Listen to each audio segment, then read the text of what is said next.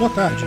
Nesse segmento do Visão Libertária, vamos à notícia sugerida e escrita por Eduardo Fraga, revisada e narrada por Peter Turguniev. Máfia do Ceará convida você a ser receptador de mercadoria roubada. A máfia criminosa, sangrenta e violenta do Ceará no alto de sua arrogância absoluta de acreditar nas próprias merdas que ela rabisca em papeizinhos aleatórios, resolveu desovar vários veículos roubados de trabalhadores e indivíduos honestos. Segundo o rabisco aleatório desse povo, se a pessoa, mesmo sem prejudicar ninguém, sem colocar ninguém em risco, fizer determinadas coisas que ela não gosta, que ela rabiscou lá nos papeizinhos malucos deles, eles se acham no direito de sequestrar o carro daquela pessoa e cobrar resgate. Pior, se você não pagar o resgate em 30 dias, eles roubam seu carro na cara dura e ainda se acham no direito de vender para receptadores de veículos roubados. O leilão do Detran do Ceará conta com oferta de 767 lotes entre carros e motocicletas de diversos modelos, além de sucatas.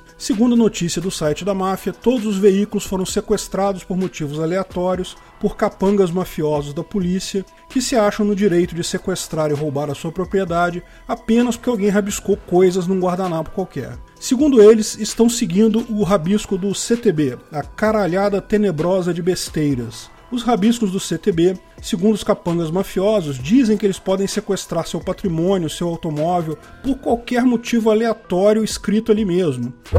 E se você não pagou o resgate em 30 dias, eles podem roubar de você e vender para qualquer receptador que se ofereça. Além de roubar os veículos, a máfia ainda causa uma distorção no preço desses por vender a um preço abaixo do real valor de mercado. Como não foi necessário o custo de comprar os veículos, o preço pode ficar abaixo e mesmo assim terá lucro. Apesar de que trata-se de uma montanha de problemas burocráticos que você vai ter que viver por um bom tempo. Ou seja, todo mundo sai prejudicado, só ajuda os próprios mafiosos, ou seja, stonks governamental. Sim, filho, se você acha que o governo serve para ajudar você, para ajudar os mais pobres, para organizar o trânsito, acorda, o único exclusivo objetivo do governo é roubar você e enriquecer com o seu dinheiro. Nenhum outro motivo tem o governo. Particularmente esse rabisco específico do CTB é dos mais eficientes para isso.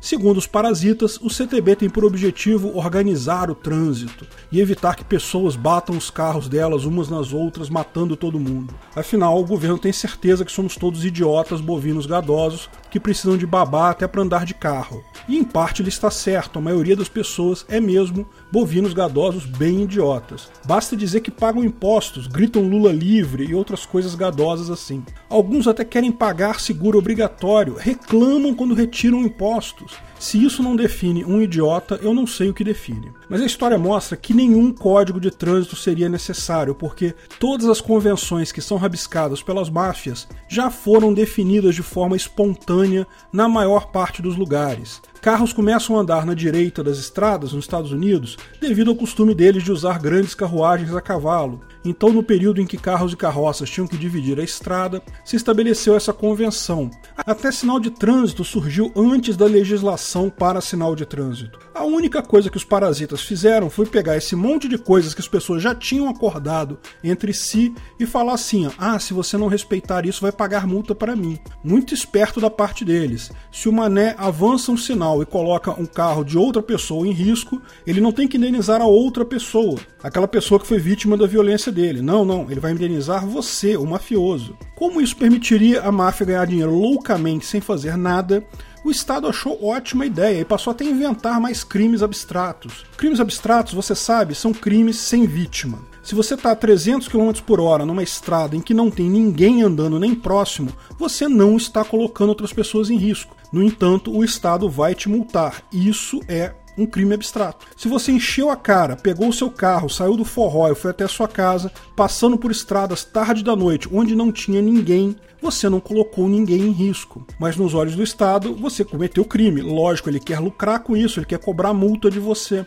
Crimes abstratos são uma fonte de renda infinita para o governo. A ética libertária garante que só há crime com vítima, fato. A pessoa pode nem ter provocado dano real, a mera ameaça já é indenizável, ou seja, a externalidade do risco já configura indenização possível. Mas tem que ser uma ameaça real num caso concreto, não existe risco suposto. Se você está andando rápido, a gente supõe que você está botando pessoas em risco. Não, tem que ser um caso específico, porque vai ser a vítima que percebeu que está em risco contra o cara que está botando ela em risco. Uma pessoa tem que se sentir ameaçada especificamente no caso, e essa pessoa é quem vai exigir dinheiro de quem a ameaçou. Nada mais justo. Então, se um carro avançou um sinal e bateu no seu carro, não tenha dúvida, ele tem que te pagar a indenização. Agora, se o carro avançou o sinal na sua frente, você precisou frear rápido, se assustou, nada aconteceu. Mas lógico, isso foi uma ameaça para você. Você foi colocado em risco, você tem o direito de cobrar indenização dessa agressão.